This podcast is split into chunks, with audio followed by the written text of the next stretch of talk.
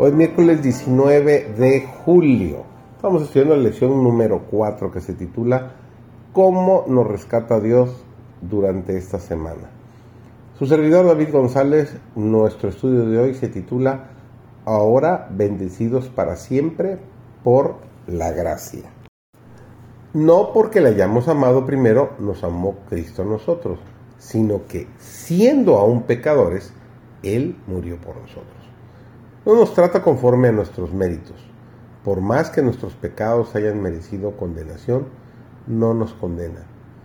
Año tras año ha soportado nuestra flaqueza e ignorancia, nuestra ingratitud y malignidad.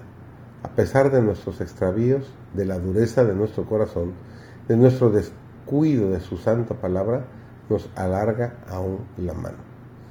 La gracia es un atributo de Dios puesto al servicio de los seres humanos indignos.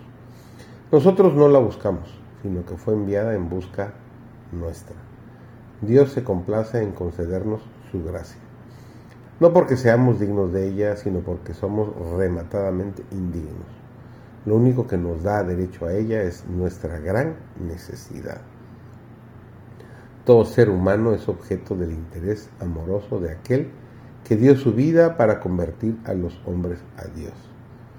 Como el pastor de su rebaño cuida de las almas culpables y desamparadas, expuestas a la aniquilación por los ardides de Satanás.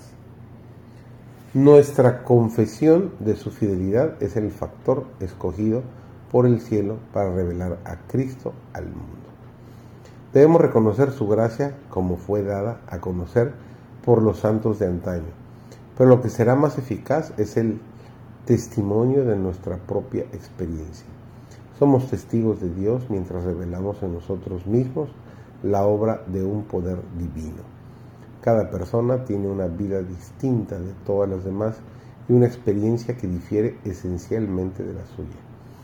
Dios desea que nuestra alabanza ascienda a Él señalada por nuestra propia individualidad estos preciosos reconocimientos para la alabanza de la gloria de su gracia, cuando son apoyados por una vida semejante a la de Cristo, tienen un poder irresistible que obra para la salvación de las almas. Para nuestro propio beneficio debemos refrescar en nuestra mente todo don de Dios. Así se fortalece la fe para pedir y recibir siempre más. Hay para nosotros mayor estímulo en la menor bendición que recibimos de Dios, que en todos los relatos que podamos leer acerca de la fe y experiencia ajena.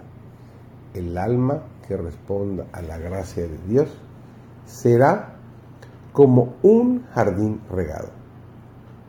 Su salud brotará raudamente. Su luz nacerá en la oscuridad y la gloria de Dios la acompañará. En el don incomparable de su Hijo, Dios rodeó al mundo entero con una atmósfera de gracia tan real como el aire que circula en derredor del globo. Todos los que deciden respirar esta atmósfera vivificante vivirán y crecerán hasta alcanzar la estatura de hombres y mujeres en Cristo Jesús. Qué bella promesa nos hace nuestro Señor.